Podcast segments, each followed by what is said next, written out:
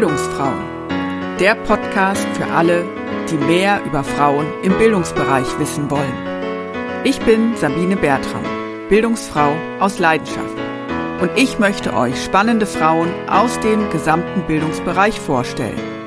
Sie sollen eine Bühne bekommen für ihre Persönlichkeit, ihre Themen und ihre Visionen.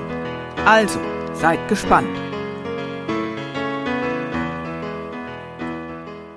Wenn sich alles andere um mich herum verändert, die Technologien, wie wir miteinander arbeiten, wie wir miteinander lernen, aber die Räume, in denen wir uns bewegen, bleiben statisch und verändern sich nicht.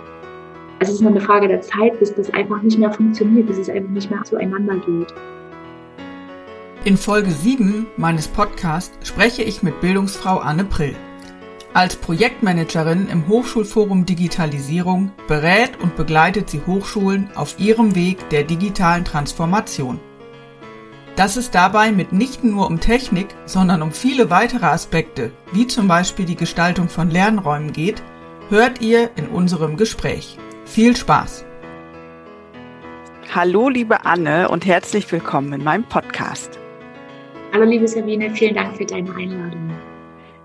Du hast auch eine interessante Funktion im Bildungsbereich. Was machst du? Erzähl doch mal.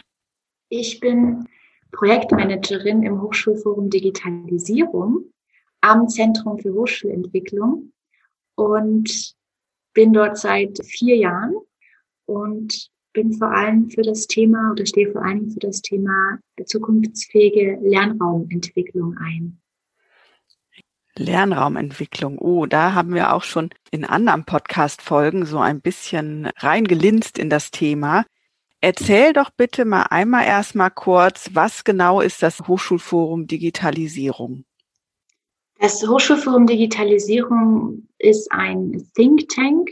Wir sind das Projekt vom Bildungsministerium. Wir bestehen aus drei Konsortialpartnern. Das ist das Zentrum für Hochschulentwicklung, an dem ich tätig bin und die Hochschulrektorenkonferenz sowie der Stifterverband.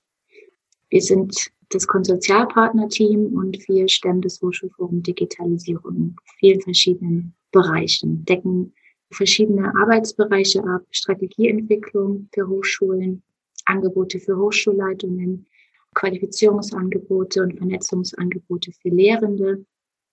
Wir publizieren gemeinsam mit Experten und Experten Diskussionspapiere Arbeitspapiere zu vielen verschiedenen Themen am Puls der Zeit rund um Digitalisierung in Studium und Lehre. Wie war dein Werdegang, bis du dann im Hochschulforum Digitalisierung gelandet bist? Was waren so die Wegmarken und wie bist du auch in den Bildungsbereich reingekommen? Das ist eine sehr spannende Frage, denn ich habe diesen Weg gar nicht so bewusst eingeschlagen, in den Bildungsbereich zu gehen von Anfang an, sondern der Bildungsbereich hat eher mich gefunden.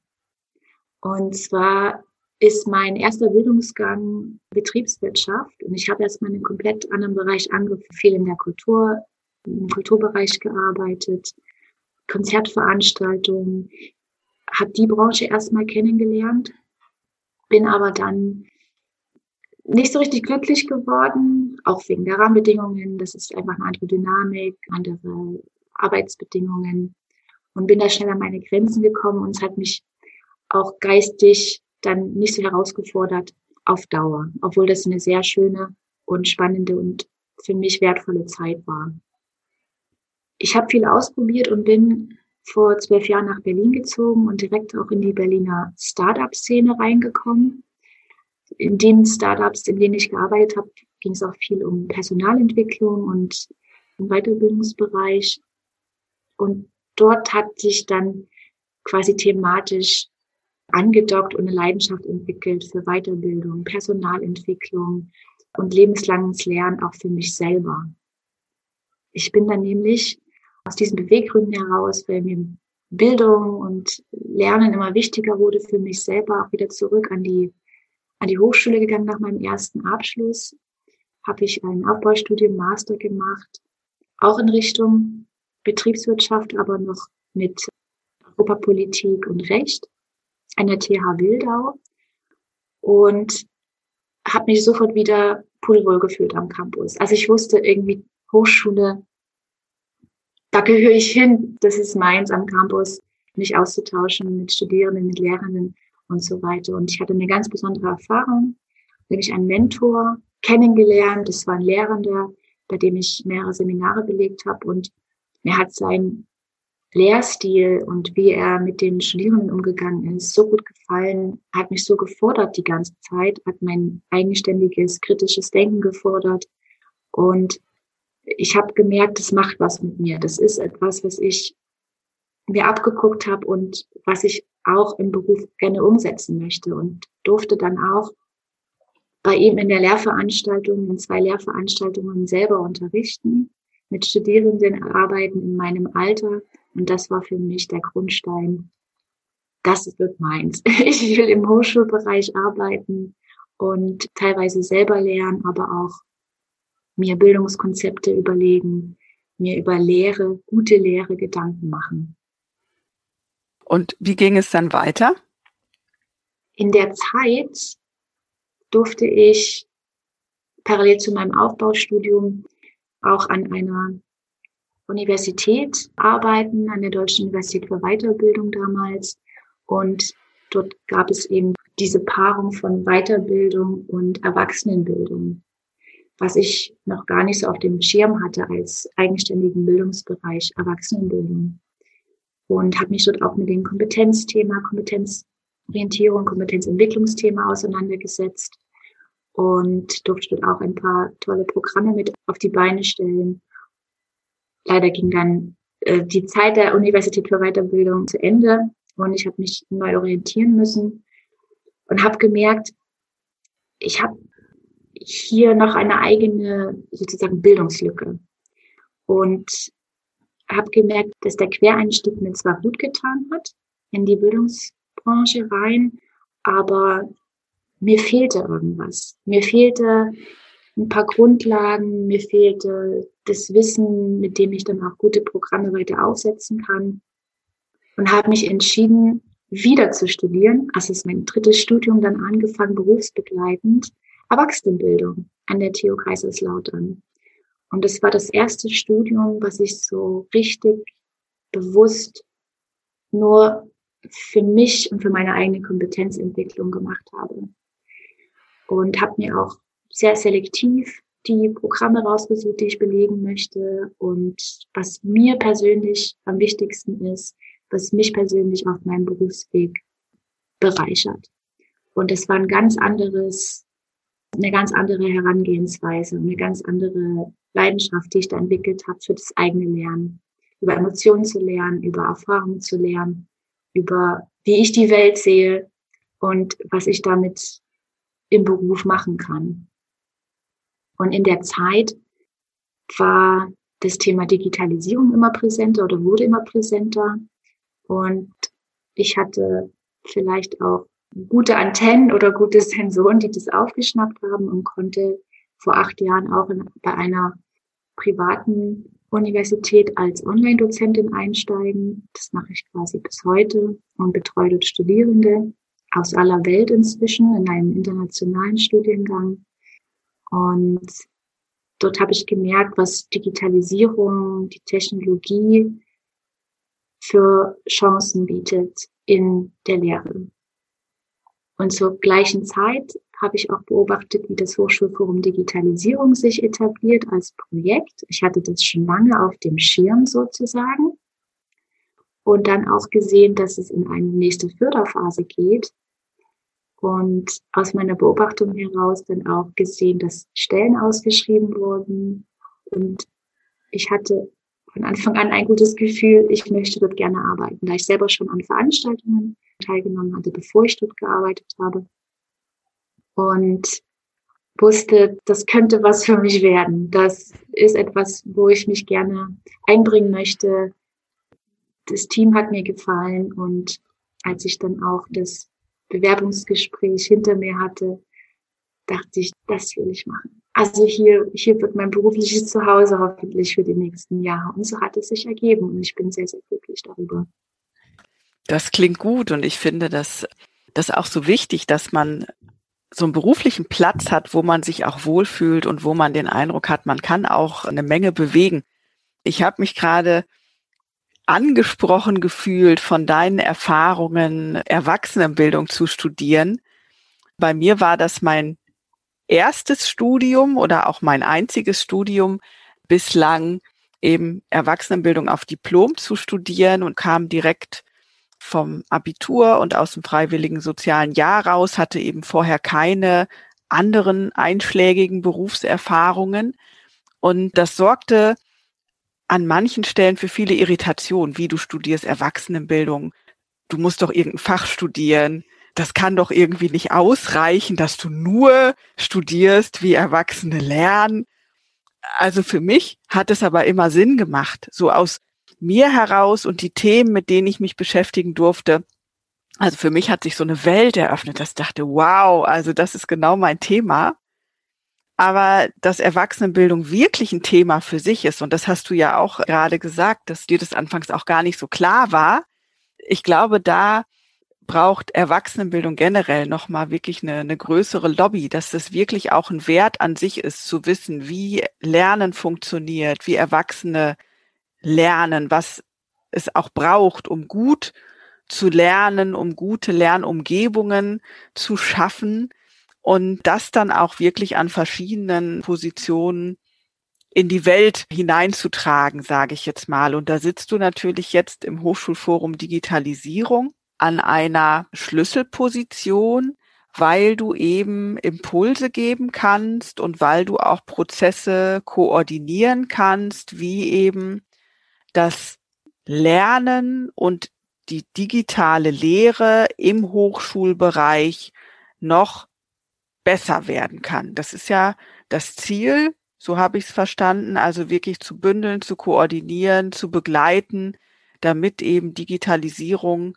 sich auch in der Hochschullehre gut verankert und sowohl Studierende als auch Lehrende da wirklich gut arbeiten und lernen können.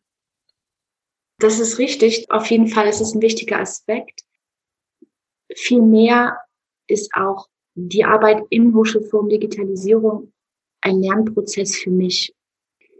Und ich hatte nicht eine klare Vorstellung, dass wir jetzt das und das Programm umsetzen und, und die in die Ergebnisse wichtig sind und wir so und so die, die Ergebnisse teilen müssen, sondern wir lernen alle zusammen. Wir lernen als Community. Das ist ein ganz wichtiger Aspekt, ganz wichtiges Ziel des Hochschulforums, dass wir ein Netzwerk bilden, dass wir Community-Arbeit machen, dass nicht jeder das Rad neu erfindet. Und für mich ist es ein Prozess, der parallel läuft. Ich widme mich bestimmten Themen, die ich wichtig finde, die unbedingt geteilt werden müssen mit der Community, aber auch mit der Community gemeinsam erarbeitet werden müssen. Und gleichzeitig lerne ich noch viel mehr darüber, über die digitale Transformation. Ich mag auch gar nicht so gern über die Digitalisierung sprechen, sondern Digitalisierung hat ganz, ganz viele Bereiche, die uns im Kontext Hochschulbildung tangieren. Ich bin auch mit dem Mindset in das Thema reingestiegen, dass ich Digitalisierung viel mit, mit Technologie verbunden habe. Und wie kann Technologie Lehre und Studium verbessern, optimieren vielleicht, an manchen Stellen erleichtern. Aber es ist viel mehr als das. Die digitale Transformation fordert auch, wie wir lernen, was wir lernen, wie wir miteinander arbeiten wollen, wie wir miteinander kommunizieren, kollaborieren und es muss ganzheitlich betrachtet werden. Und das ist mir in den letzten vier Jahren immer bewusster geworden. Mit der Einstellung bin ich gar nicht an den Job gegangen, sondern habe es auch eher erst sehr kleinteilig gesehen und verschiedene Punkte mir rausgepickt. Aber jetzt sehe ich langsam, wie sich das alles zu einem, zu einem Bild formt und welche Aspekte darin eine Rolle spielen. Manchmal mehr, manchmal weniger. Und es eher als Kreislauf verstehen des Kulturwandels, in dem wir uns gerade befinden. Das heißt, wir wissen zum Beispiel in der Lehre, viel mehr darauf achten, von dem Setting des Frontalunterrichts uns wegzubewegen, mehr projektbasiert zu arbeiten, Studierende zu fördern, miteinander zu kommunizieren, zu kollaborieren, gemeinsam Lösungen zu finden, kritisch zu reflektieren, wo gibt es Grenzen, wo gibt es neue Lösungen. Und das zu fördern, indem sich auch die Methodik und die Didaktik ändert und diese Angebote geschaffen werden, um solche Kompetenzen auch zu, zu entwickeln, zu erlangen. Und das wiederum hat mich zu dem Thema gebracht, welche Rahmenbedingungen braucht es denn noch? Und ist denn Digitalisierung nur Technologie oder jetzt auch neue Umsetzungsszenarien in der Lehre? Aber in welcher Umgebung befinden wir uns denn, wenn wir am Campus sind? In welchen Räumen befinden wir uns denn, wenn wir so arbeiten und lernen sollen? Und so bin ich zu dem Thema zukunftsfähige Lernraumentwicklung gekommen und habe eben auch für mich selber verstanden, digital ist nicht raumlos. Wir befinden uns als analoge Wesen ja immer in einem Raum. Und der hat Einfluss darauf, wie wir lernen. Wenn ich in einen Seminarraum komme, wenn ich die Forderung stelle und das Bedürfnis und den Bedarf sehe, neue Lehrszenarien anzubieten, äh, projektbasiert zu arbeiten, auch viel mehr interdisziplinär zu denken und zu arbeiten, aber sich die Raumstrukturen nicht verändern und gleich bleiben, indem wir in Hörsäle gehen oder in Seminarräume, die fertig eingerichtet sind, die Frontalunterricht suggerieren, dann gibt es da einen Clash. Das passt nicht mehr zusammen. Und deswegen war das ein weiteres Puzzleteil für mich, um zu verstehen, wie digitale Transformation in der Hochschulbildung eben ganzheitlich funktioniert. Ich will da noch mal einmal, bevor wir auch in das Thema Lernräume einsteigen, einen Schritt zurückgehen und noch mal ein größeres Bild aufmachen, weil du ja gerade sehr schön beschrieben hast, wie du und wie auch die ganze Community gemeinsam lernt im Hochschulforum Digitalisierung und welche große Rolle Kollaboration und Kooperation da auch spielen. Und so andererseits wird ja gerade auch im Hochschulbereich das Thema Konkurrenz groß geschrieben. Also wenn ich jetzt überlege, dass es um Exzellenzunis geht und man bewirbt sich um knappe Fördergelder und man steht eigentlich ständig in Konkurrenz zueinander oder die Professorenstellen sind rar oder und man möchte gern an der Hochschule weiter arbeiten, aber weiß gar nicht, kann man das überhaupt, weil eben viel Konkurrenz da im Raum ist. Und Du hast ja auch schon beschrieben, dass das wirklich so ein großer Kulturwandel ist. Und ich stelle mir das wirklich sehr komplex vor, also diesen Kulturwandel zu gestalten in so einer großen Organisationsstruktur, die schon auch eher auf Konkurrenz ausgelegt sind und da wirklich ein wertschätzendes, wohlgesonnenes, kooperatives Setting zu gestalten, in dem wirklich zusammen überlegt wird, wie können wir Lernen gestalten, wie können wir voneinander lernen und wie können wir gemeinsam gestalten. Empfindest du dieses Spannungsfeld auch? Siehst du das oder empfindest du das eigentlich gar nicht so? Ich nehme das natürlich wahr und das ist auch in bilateralen Gesprächen immer wieder ein Thema an Hochschulen. Aber ich finde so langsam, das schließt sich nicht aus. Wettbewerb fördert ja auch Kreativität und, und Lösungen. Und nur weil ich quasi mit jemand anders, der vielleicht aus einer anderen Organisation ist, zusammen etwas arbeite, heißt das nicht, dass ich dann im Wettbewerb dazu stehe. Konkurrenz ist ja nicht immer was Schlechtes, ist nicht nur was Negatives, sondern man trägt ja auch gewisse Lösungen dann wieder in die eigene Organisation zurück. Aber jede Organisation hat auch ihre eigene Kultur und funktioniert auf ihre eigene Art und Weise. Und man hat zwar gemeinsam eine Lösung gefunden für ein bestimmtes Problem, aber trägt es wieder in seine Organisation hinein und löst dort wieder etwas aus oder man findet eine Lösung für eine Herausforderung. Das ist aber auch eine Art Mindset, die man mittragen muss. Ja, man ist auf einen individuellen Weg und sucht eine individuelle Lösung, aber das heißt nicht, dass ich mit jemand anderen auch nicht zusammenarbeiten kann. Und für beide auch an einer Win-Win-Situation auch interessiert bin. Das hat ja auch was mit einer Haltung zu tun. Dass es nicht auf Abwehr geht, sondern wir gehen aufeinander zu, aber wir haben trotzdem dieses Wettbewerbsding im Hintergrund. Ja, spannend, deine Einschätzung dazu zu hören, weil ich glaube, auch in anderen Bildungsbereichen und grundsätzlich stehen alle Organisationen vor der Herausforderung, so ein Gleichgewicht oder so eine Balance zwischen Konkurrenz und Kooperation hinzubekommen, ja, weil mhm. einfach viele Prozesse sich nur lösen lassen, wenn man zusammen agiert und gemeinsam Lösungen findet.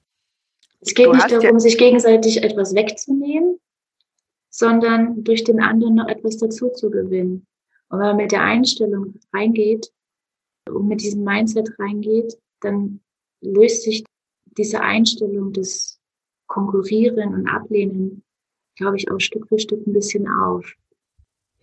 Jetzt mal ein bisschen den Fokus wieder mehr auf die konkreten Räume zu legen. Du hast ja schon skizziert, dass zum Beispiel jetzt die großen Hörsäle gar nicht mehr unbedingt passen zu digitalen Lehr-Lern-Settings.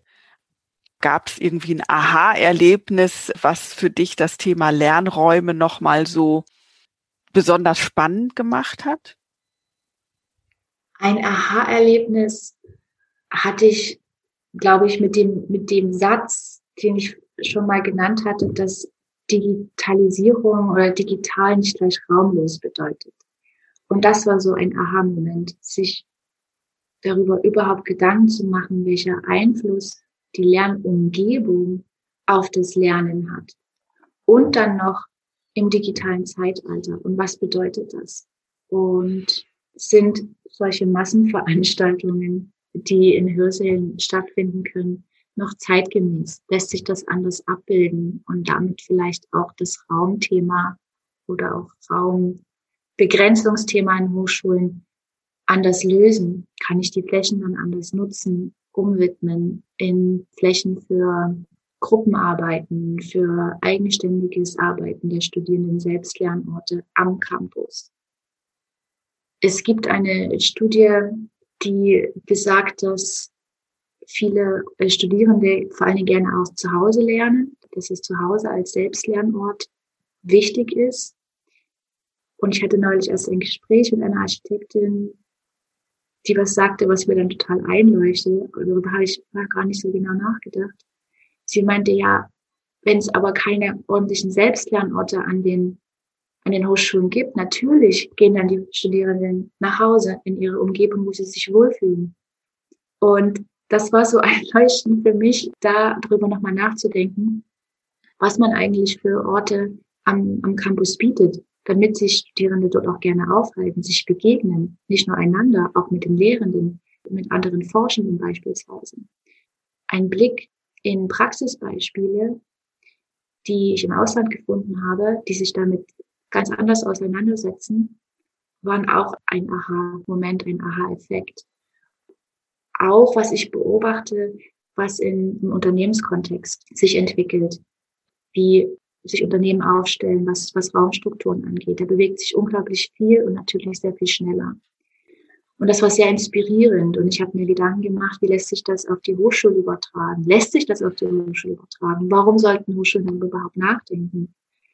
In beispielsweise Open Space Konzepten zu denken, viel mehr Transparenz damit auch zu ermöglichen, dieses Silo-Denken und Territorialansprüche aufzuknacken, damit vielleicht auch das Wettbewerbsthema, das Konkurrenzthema etwas anders anzugehen. Wenn ich Transparenz schaffe, wenn ich weiß, wie der andere arbeitet, an welchen Projekten, mit welchen Ergebnissen. Man fördert damit auch viel mehr informelle Begegnungsmomente und Austausch auf Augenhöhe, auch zwischen verschiedenen Akteursgruppen an der Hochschule. Und diese Open Space Konzepte, die habe ich zum Beispiel in Norwegen gesehen, die habe ich in den Niederlanden gesehen und die haben mich sehr inspiriert, darüber nachzudenken, wie wollen wir lernen an Hochschulen und was machen Räume dazu, aber auch wie wollen wir arbeiten an Hochschulen und das auch zusammenzudenken. Es geht nicht nur darum, neue Lernräume für, für Lehrende, für, für Studierende zu erschaffen, sondern auch da wieder das ganzheitlich zu denken und auch an die Mitarbeitenden. Wie wollen die sich begegnen? Wie wollen die sich austauschen mit untereinander, aber auch mit, mit ihrer Zielgruppe, mit ihrer Hauptzielgruppe, mit ihren Hauptkunden, nämlich mit den Studierenden? Und das fand ich immer spannender, welche Konzepte sich da entwickeln und mit welchen Visionen auch die Macherinnen und Macher von neuen Lernraumkonzepten da rangehen und mit hm. welchen Mindsets. Also mir kommt jetzt gerade auch der Aspekt der Gesundheit und der Work-Life oder Learn-Life-Balance mit dazu.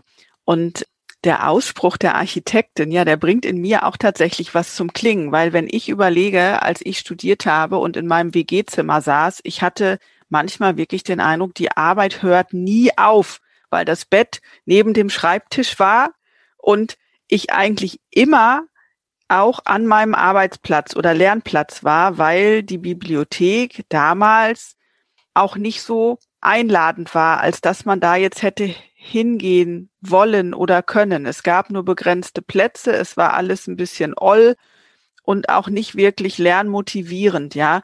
Und genauso wie ja mittlerweile Coworking Spaces auch echt eine große Rolle spielen, um eben nicht zu Hause zu arbeiten oder um auch flexibler zu arbeiten, bräuchte es ja dann an Hochschulen sogenannte Co-Learning Spaces, wo man wirklich gut kombinieren kann und mischen kann. Ich muss jetzt mal mich alleine durch einen Text arbeiten und brauche mal meine Ruhe und habe dann vielleicht einen abgeschlossenen Raum, wo ich das machen kann. Aber trotzdem auch weiß, ich bin nicht ganz alleine, wenn ich irgendwie eine Frage habe oder wenn ich da nach zwei Stunden mir der Kopf raucht, weiß ich, ich kann fünf Schritte weitergehen und kann mich da mit jemandem auf einen Kaffee treffen oder kann dann direkt in, in eine Gruppenphase reingehen oder so. Ne? Also ich glaube, so ein Konzept für die Hochschulen ist das Mittel der Wahl, um, um wirklich zukunftsfähiges Lernen auch zu ermöglichen. Und ich glaube, da kommt on top noch aktuell dazu die Corona-Situation. Das braucht andere Konzepte, um das Studieren auch wieder möglich und auch produktiv zu machen, weil ich glaube, dieses nur für sich alleine in den eigenen vier Wänden zu sitzen, das, das hat auch oft so eine destruktive Art, weil es einfach auf Dauer auch nicht gesund ist. Ja, da stimme ich dir voll und ganz zu.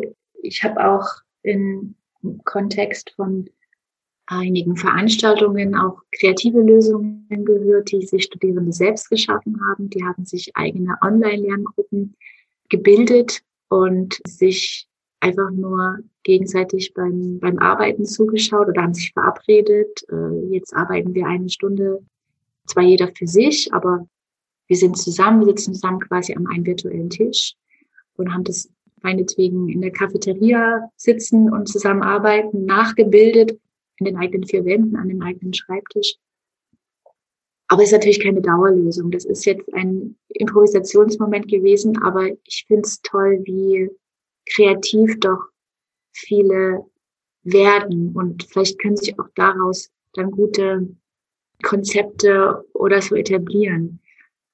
Ja, Bibliotheken haben das versucht umzusetzen, so feste Lernzeiten zu etablieren und sich dann quasi über Videocalls oder andere Tools eben zusammen zu schließen, um dann zusammen zu, zu lernen, zu lesen, sich auszutauschen. Aber ich sehe natürlich auch ein, dass es nicht das Nonplusultra ist, sondern dass es eine gute Mischung braucht. Ich kann mir vorstellen, dass man an solchen Konzepten auch festhält, das ein bisschen professionalisiert, das in bestimmten Kontexten anbietet. Aber natürlich will man sich auch face-to-face -face im echten Leben wieder begegnen in Zukunft. Und ich glaube, jetzt ist eben die Chance, das Window of Opportunity, wie wir das auch gerne nennen, im Moment durch die Corona-Pandemie angefeuert. Jetzt sind die Hochschulen leer. Jetzt kann man sich mal auf eine ganz andere Art und Weise, aus einer ganz anderen Perspektive mit dem Raumthema beschäftigen. Jetzt sind die Erfahrungen da. Wie können Vorlesungen auch online stattfinden. Und braucht es dann wirklich noch den großen Hörsaal oder kann man die Fläche anders nutzen? Ich habe auch O-Töne von Studierenden wahrgenommen, die sagen, für eine Vorlesung brauche ich überhaupt nicht mehr an den Campus kommen. Der Mehrwert für mich ist, an den Campus zu kommen, um mich auszutauschen, um gemeinsam an Projekten zu arbeiten, um mich mit meinen Kommilitoninnen auseinanderzusetzen, mich mit denen zu treffen, aber auch in einer informellen Atmosphäre, bei einem Café oder so. Das würde ich gerne noch prominenter platzieren, dass das ein, ein tolles Zeichen ist, um sich wirklich Gedanken zu machen, wollen wir direkt wieder in die alten Strukturen zurück? Ja, mittelfristig wird das erstmal so passieren müssen, kurz- und mittelfristig. Aber jetzt ist doch auch eine gute Gelegenheit, eine gute Chance, sich nochmal komplett mit den Campusstrukturen auseinanderzusetzen, an neuen Konzepten zu arbeiten, auch Experimentierräume zu schaffen. Ich habe das zum Beispiel einer Hochschule auch mal empfohlen, jetzt in der Zeit, bevor Studierende wieder zurückkommen können, kleine Räume zu nehmen, um einfach mal neue Lernsettings und auch mit neuen Möbeln ein bisschen zu experimentieren. Wie funktioniert das? Wie kann man auch flexible Raumstrukturen schaffen? Einrichtungsmöglichkeiten schaffen, um verschiedene Lehrlernsettings anzubieten, um hier selber die Lernerfahrung für die eigene Organisation zu machen. Es ist wichtig, sich über Konzepte Gedanken zu machen, aber es ist parallel auch wichtig, zügiger in den Umsetzungsmodus zu kommen. Zügiger Trial and Error Erfahrungen zu machen und zu sehen, was funktioniert für die eigene Organisation. Passt es für die Nutzenden? Was können wir daraus lernen? Wie packen wir das dann in ein Gesamtkonzept? Und ich finde, das ist jetzt eine gute Zeit, um sich damit auseinanderzusetzen. Natürlich gibt es gerade sehr viele andere Herausforderungen, das ist völlig klar. Aber ich sehe, was an vielen Hochschulen gerade passiert, wie sie sich mit dem Thema Lernraumentwicklung auseinandersetzen, welche Hürden dabei entstehen. Und auch da muss gerade ganz viel Umdenken stattfinden, wie die ganze Prozessplanung aussieht. Ich habe mir den Zugang zu zukunftsfähigen Lernräumen allem über Praxisbeispiele geschaffen, damit ich persönlich eine Vorstellung habe, über was können wir reden, über welche Konzepte können wir reden, auf welche Art und Weise beschäftigen sich schon andere Hochschulen, vor allem aus dem Ausland damit. Das war das eine und es ist wichtig, dass Menschen, die sich damit auseinandersetzen, eine Vision bekommen, eine, eine Idee bekommen, wie kann das in echt aussehen. Das ist, das ist ganz wichtig, um die Menschen zu motivieren, sich damit auseinanderzusetzen. Wenn das nur abstrakt und theoretisch bleibt, ist das schwierig. Und das war für mich genauso. Dann habe ich das verstanden, wie das aussehen kann. Open Space Konzepte, äh, flexible Räume, große Räume in Zonen einzuteilen und da viel mehr Angebote für viele verschiedene Lerntypen zu schaffen. Aber der Weg dahin ist unglaublich wichtig. Und auch der muss sich ändern. Die Prozesse, die dahinter stecken, die werden Entscheidungen getroffen. Wer muss mit wem sprechen? Welche Stakeholder müssen involviert werden? Ist so entscheidend.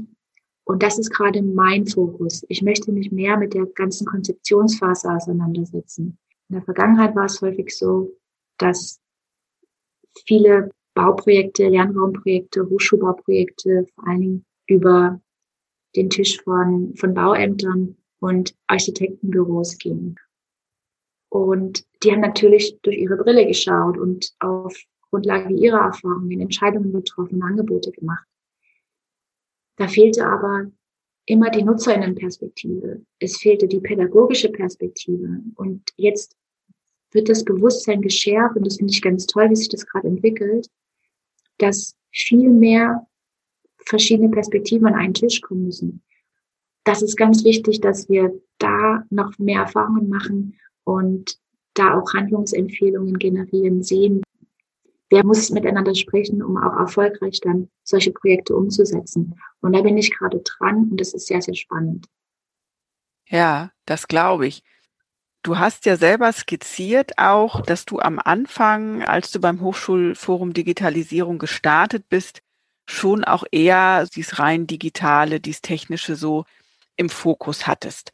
Und jetzt überlege ich mal, wer sich aus Hochschulsicht im Hochschulforum Digitalisierung engagiert oder da auch beteiligt ist, das sind ja vermutlich auch viele Personen, die erstmal Fragen haben, oh, wie kann ich denn Lehre digitaler gestalten und oh, wie machen das andere? Und sozusagen da auch erstmal so kleinteilig anfangen, ne? Oder mit ganz konkreten Anliegen, weil sie vielleicht ein Problem haben, was umzusetzen in digitaler Lehre oder so, ja.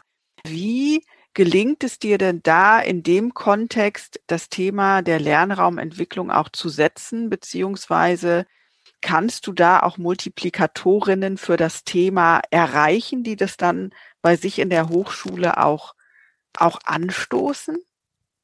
Das kann ich, das denke ich schon. Wenn ich jetzt auf die Entwicklung der letzten ein, zwei Jahre zurückblicke, kann ich die Frage bejahen, indem ich angefangen habe, damit zu arbeiten und mir Expertinnen, die sich natürlich schon länger mit dem Thema beschäftigen, ins Hochschulforum Digitalisierung zu holen, um gemeinsam an kleineren Applikationsprojekten zu arbeiten. Das hat dem Hochschulforum geholfen, um das Thema zu platzieren. Und das hat mir geholfen, das Thema zu verstehen. Ich habe auch darauf geachtet, dass die Expertinnen aus verschiedenen Bereichen kommen, dass da Pädagogen darunter sind, Architekten, Medienpädagogen, Flächenplaner, auch die in direkten Kontakt stehen mit Studierenden. Und so konnten wir uns gemeinsam verschiedenen Punkten nähern, was moderne oder zukunftsfähige Lernraumentwicklung ausmacht. Und es sind zwei Publikationen entstanden, auf die häufig zurückgegriffen wird und auf die ich angesprochen werde.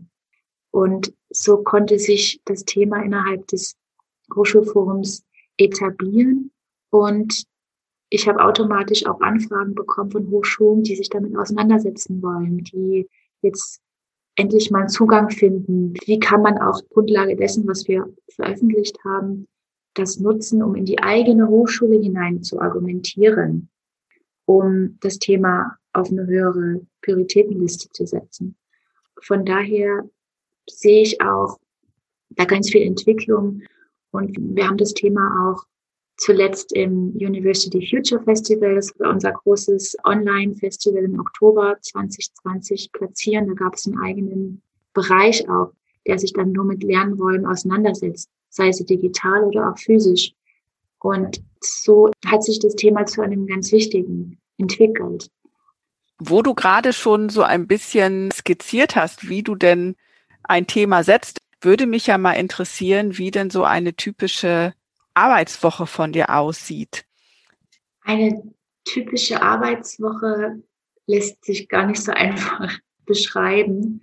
Also es gibt in meinem Arbeitsbereich überhaupt keine Routinen in dem Sinne, wie man sie vielleicht aus anderen Bereichen kennt. Natürlich haben wir fixe Termine und Teammeetings, um unsere Arbeitsaufträge zu strukturieren und abzustimmen. Das ist natürlich ganz wichtig für uns. Wir sind ein Projekt, da muss ganz viel Abstimmungsarbeit stattfinden, auch konsozialpartner übergreifend. Aber ich habe von Tätigkeiten, die Kommunikation und Organisation betreffen, über Konzeptentwicklung für bestimmte Veranstaltungen oder für Themenbereiche. Jetzt erarbeite ich ein Konzept, wie ich das Thema Lernräume, Lernraumentwicklung weiter etablieren möchte. Das ist auch so ein Prozess, der niemals aufhört, der sich immer wieder neu entwickelt oder weiterentwickelt, bis hin zur Durchführung von zurzeit ebenfalls Online-Veranstaltungen. Gerade darf ich eine Online-Veranstaltung für Hochschulleitungen vorbereiten, die ich miteinander vernetzt habe in einem Tandem-Programm. Und ich bereite Vorträge vor, die ich selber bei Online-Veranstaltungen aktuell halte. Ich arbeite Diskussionspapiere aus, Handlungsempfehlungen aus, arbeite viel auch inhaltlich und bin da auf ganz vielen verschiedenen Ebenen unterwegs. Aber natürlich auch, wo wollen wir uns als Hochschulforum Digitalisierung weiterentwickeln? Das heißt, wir müssen uns immer wieder selber reflektieren, strategisch sehen, welche Themen wir setzen, wo wir uns hin entwickeln, wie wir miteinander arbeiten. Wir sind ja jetzt nicht verschont geblieben von der Pandemie, auch wir müssen sehen, wie wir uns als Team nicht verlieren, wenn jeder remote arbeitet im Homeoffice. Und das sind auch wichtige Themen aktuell, um die Arbeit, die wir anbieten, auch auf einem tollen Niveau anzubieten. Wir sind ja jetzt seit einem Jahr mitten in dieser Corona-Pandemie. Was hat sich verändert durch die Pandemie und ihre Auswirkungen? Also zum einen, was die Arbeit angeht, zum anderen aber auch was, was Inhalte und Fragen und Dringlichkeiten in den Hochschulen auch angeht. Mit dem Beginn des Lockdowns, kann ich mich noch sehr genau daran erinnern, haben wir quasi über Nacht eine Taskforce gebildet, um mit Menschen, die sich sehr viel engagieren in der Community, zusammenzukommen und zu besprechen, wie können wir hier Hilfestellung leisten für Hochschulmitarbeiterinnen Mitarbeiter.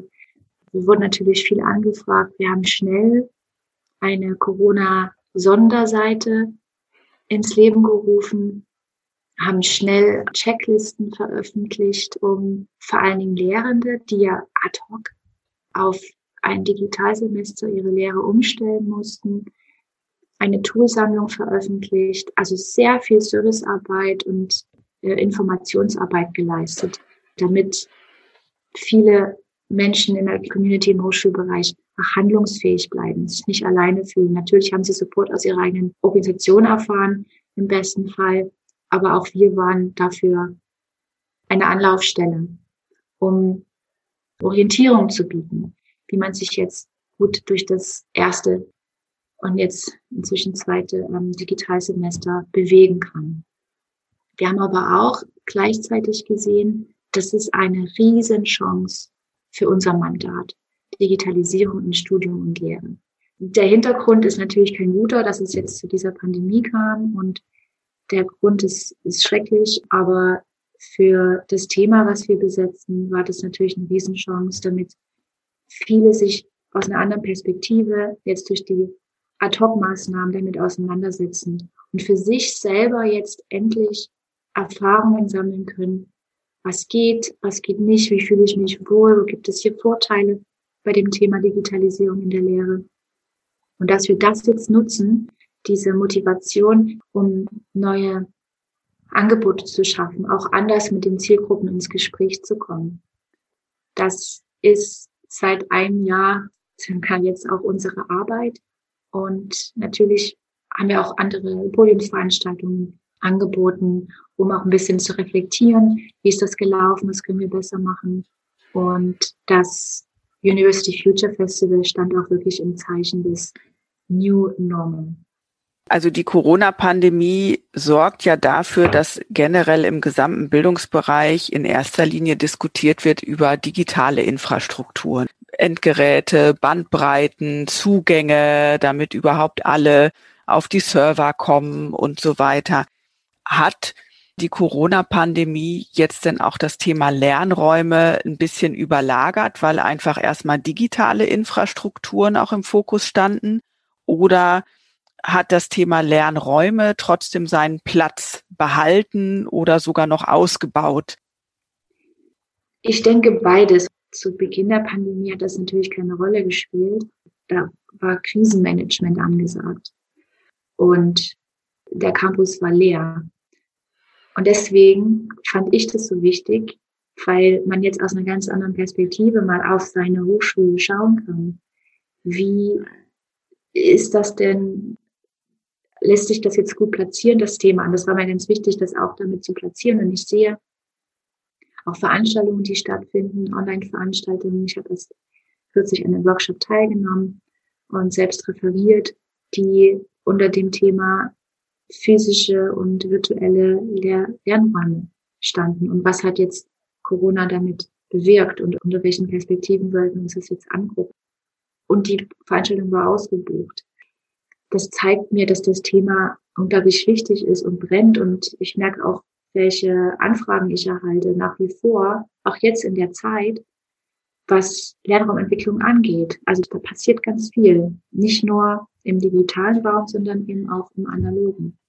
Die Frage, die ich mir noch gestellt habe, auch in Vorbereitung auf unser Gespräch und auch im Kontext sozusagen aller Bildungsbereich, wie wirken auch verschiedene Zielgruppen oder Adressat Adressatinnen und Adressaten auf das Thema Lernräume. Also wenn ich jetzt von einer Bildungseinrichtung her denke, wie viele Adressatinnen oder Nutzergruppen muss ich im Fokus haben, um eben gut Lernräume gestalten zu können? Also weil ja, es gibt verschiedene Lerntypen, es gibt verschiedene Lebensphasen, ja, in denen man sich bewegt.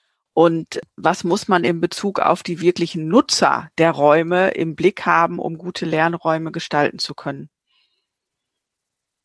Ich glaube, du hattest es sogar schon ein Stück weit angesprochen, die verschiedene Lerntypen anzusprechen, aber auch unter dem Stichwort Flexibilisierung das Ganze anzuschauen.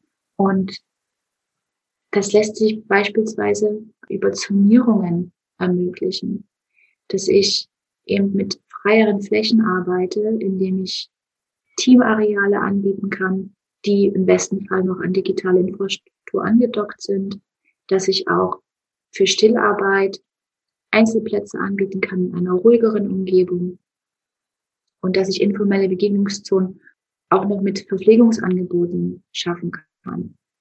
So kann ich auch viele verschiedene NutzerInnen oder Lerntypen, wenn ich jetzt nur von Studierenden spreche, ansprechen und Angebote schaffen und die abholen.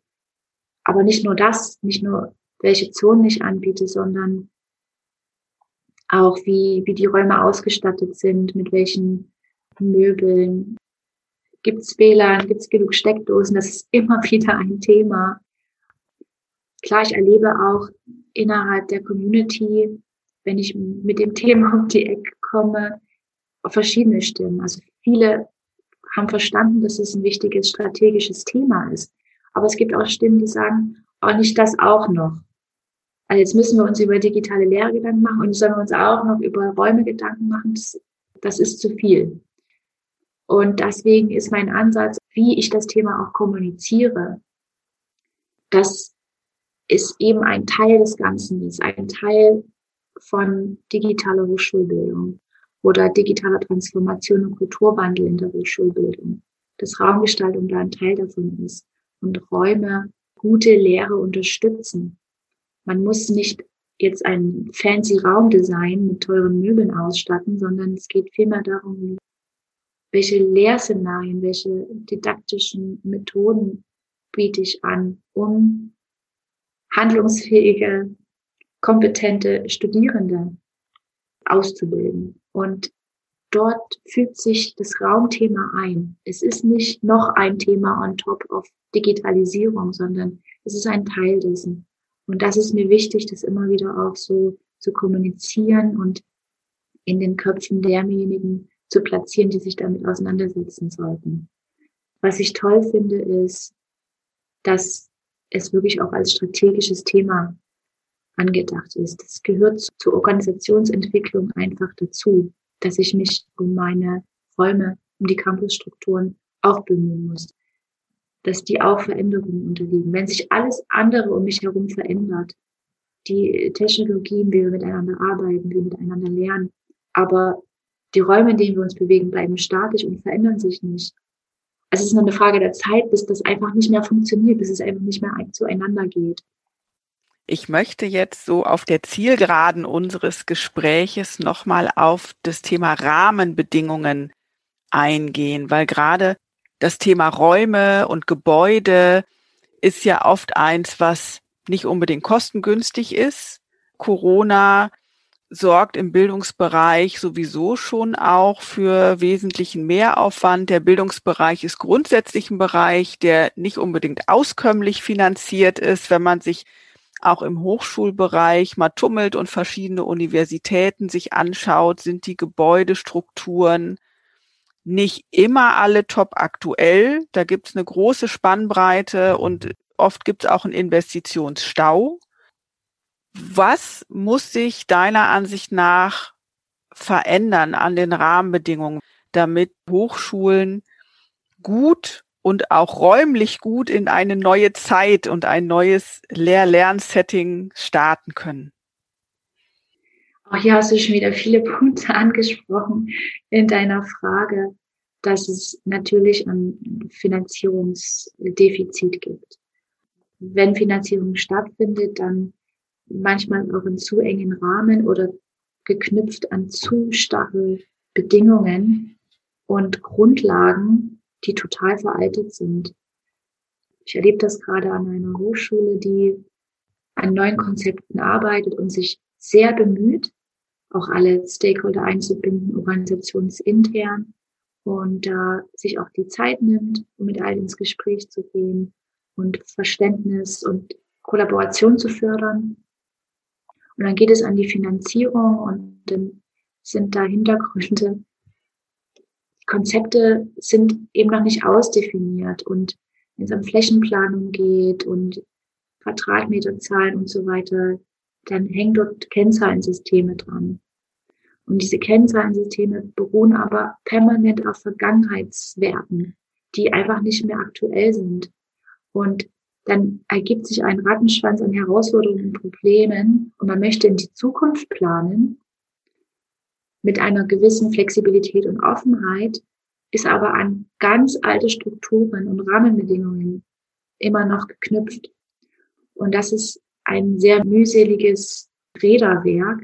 Das sehe ich auch immer wieder äh, in Gesprächen und Rückmeldungen auch aus meinen Vorträgen. Ja, das sind ja schöne Ideen, aber es scheitert dann an Finanzierungsstrukturen und Entscheidungsstrukturen, die wirklich starr und einfach uralt sind. Da muss ich einiges tun und das auch als wichtiges Thema erkennen und nicht auf Grundlage von Problementscheidungen treffen, sondern auf Grundlage von Lösungen Entscheidungen treffen. Also einfach mal den Blickwinkel ändern.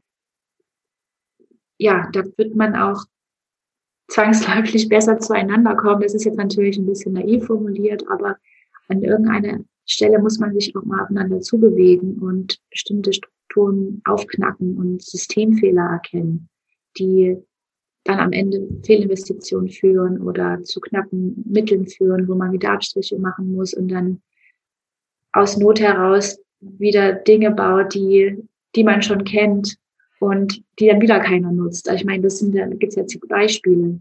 Ja, da muss sich einiges ändern. Wenn du noch mal so ein bisschen visionierst, wie sähe denn die ideale Hochschule für dich aus, raumtechnisch? Ein idealer Campus wäre für mich persönlich, da ich die Open Space Konzepte sehr schön finde, ich selber schon an Hochschulen war im Ausland, in den Niederlanden, die das leben, die das fördern, die Begegnung fördern, dass man nicht nur in seinen Fachbereichen und Studiengängen unterwegs ist, sondern wirklich die Menschen an einen Ort holt. Also viele Hochschulen, wenn wir jetzt hier in Berlin sprechen, die Fachbereiche, Fakultäten, die sind alle so verteilt, man bleibt so für sich. Zwar haben die dann intern möglicherweise ein gut etabliertes Austauschsystem, aber darüber hinaus begegnet man sich nicht. Das Wort Begegnung ist für mich ein ganz entscheidendes in Zukunft. Und auch das Aufbrechen von nur in seinen Disziplinen denken, nur in seinen Fachbereichen denken.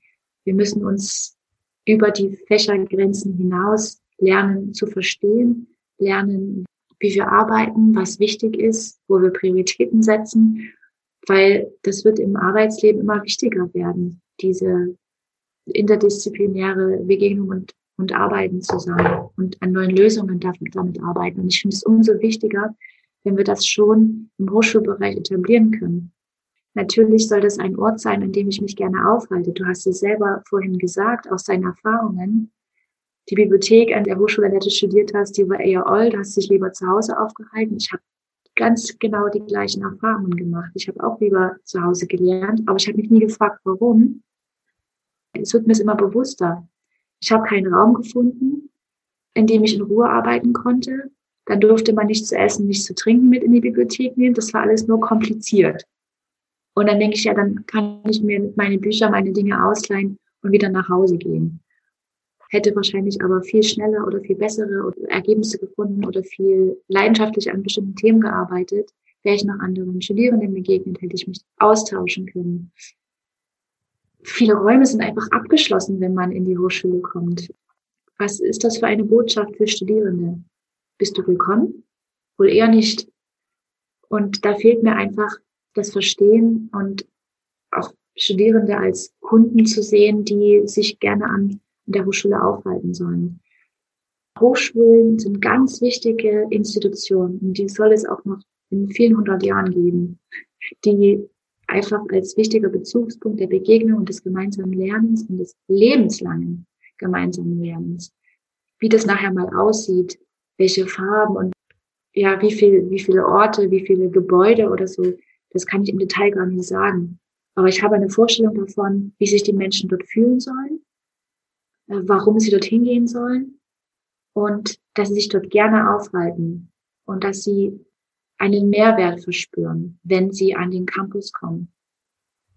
Und nicht nur, ich muss jetzt hier hin, weil hier die Vorlesung stattfindet im Hörsaal A, B oder C, sondern ich möchte dorthin, weil ich dort Menschen begegne, weil ich dort was mitnehme und für mein Leben lerne. Ich höre ganz viel Begeisterung daraus, so dass ich glaube, dass dir die Abschlussfrage relativ leicht zu beantworten ist. Und zwar, ob du mit den Erfahrungen, die du gemacht hast, deinem jüngeren Selbst empfehlen würdest, auch im Bildungsbereich tätig zu werden. Wenn ja, warum? Und wenn nein, warum nicht? Danke, Sabine, für diese tolle Abschlussfrage. Ich dachte, ich muss darüber länger nachdenken, weil mein beruflicher Weg ist eine ziemliche Zickzacklinie. Aber ich kann das definitiv mit Ja beantworten. Ich würde das einem Jüngeren selbst definitiv empfehlen. Ich wollte auch lange Lehrerin werden. Ich habe mich dann anders entschieden und erstmal Betriebswirtschaft studiert, aber der Quereinstieg in die Bildung ist mir dann doch gelungen, ähm, auf meine ganz eigene Weise, auf Grundlage ganz eigener Erfahrungen, vor allen Dingen emotionale Erfahrungen, warum ich in dem Bereich arbeiten will, was mich immer wieder da reinzieht. Deswegen, ich würde es meinem Jüngeren selbst empfehlen, ich finde es schwer zu empfehlen, mach es so oder so. Für mich war das jetzt genau der richtige Weg. Ohne die Erfahrungen, die ich nicht auf diesen ganzen Etappen gemacht hätte, hätte ich den Blick gar nicht für das Thema, hätte ich das Verständnis gar nicht für Lernen, für Lehren. Ich lehre selbst, das heißt, ich kann mich auch wieder in diese Perspektive der Lehrenden reinversetzen. Ich weiß, was das für Anstrengungen bedeutet, für Herausforderungen, aber ich kann mich auch durch die Arbeit im Hochschulforum immer auf ein Meta-Level begeben und die Dinge mal aus einer anderen Perspektive sehen und dann erkennen, was ist das Big Picture? Wie ist diese ganzheitliche Herangehensweise an das Thema Digitalisierung in Studium und Lehre? Also ja, ich würde es meinem Jüngeren selbst empfehlen, wieder in dem Bereich zu arbeiten. Sehr schön. Vielen Dank, liebe Anne, für das ausführliche und auch inspirierende Gespräch. Ich habe ganz viele neue Denkanstöße zum Thema Lernräume bekommen und werde sicherlich mich auch noch weiter in das Thema hinein vertiefen, wie auch Räume und Digitalisierung zusammengehören. Danke dir. Danke, Sabine.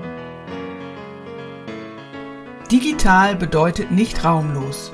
Dieser Satz von Anne Prill, Projektmanagerin im Hochschulforum Digitalisierung, klingt bei mir nach.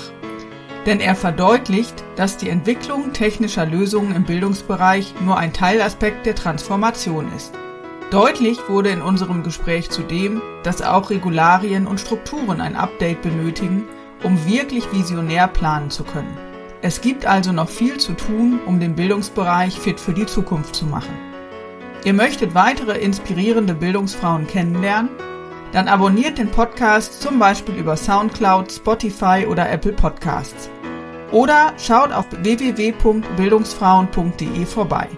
Dort findet ihr zum Beispiel auch Folge 2, in der Dr. Annabel Bills Einblicke in Digitalisierungsprozesse der Fernuniversität Hagen gibt. Bis zum nächsten Mal. Ich freue mich schon. Eure Sabine.